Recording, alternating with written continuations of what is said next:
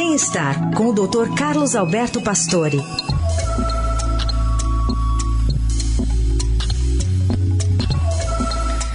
Doutor Pastore, como vai? Bom dia.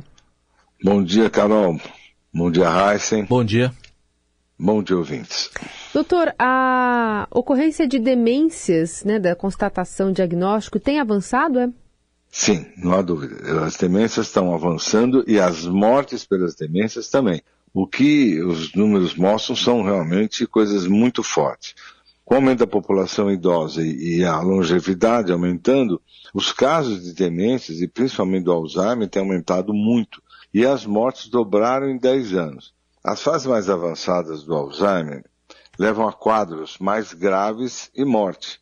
Em geral, 10 a 12 anos da evolução. Dizer, é, isso por falta de atividade, dificuldades de deglutição, complicações com aspirações para o pulmão e infecções de modo geral, como urinária, por exemplo. O Alzheimer como doença, ele não mata, mas sim as complicações graves da doença.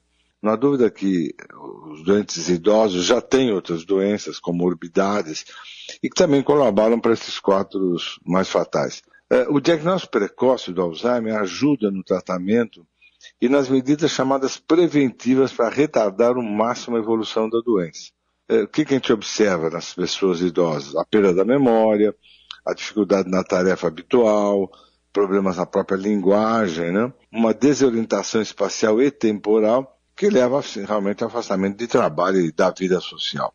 E a estatística é interessante, é, a última estatística de 22 mostra que 80% dos casos estavam acima dos 80 anos, 20% tinham de 70 a 79 anos e só 4% abaixo de 70 anos. E infelizmente as mulheres são os maiores óbitos, quase 70%, porque as mulheres vivem mais né, e, e têm mais doença, é claro. Então, pastor, é, ativar a mente, manter a mente, enfim, ativa, de que forma é possível fazer isso para atrasar ao máximo esse processo todo?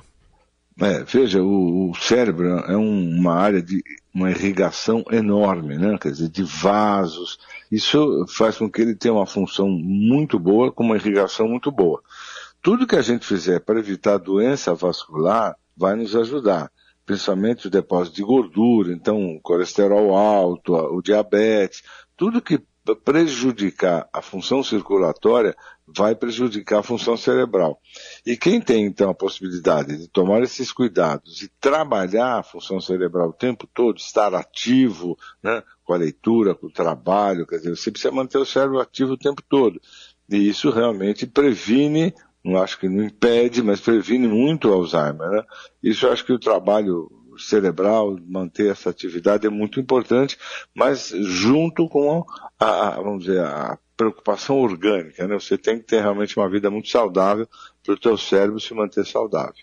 Muito bem, assunto recorrente aqui, até pela incidência que o doutor Pastor listou aqui, voltaremos a falar com certeza sobre esse assunto. Obrigada, viu, doutor? Até sexta.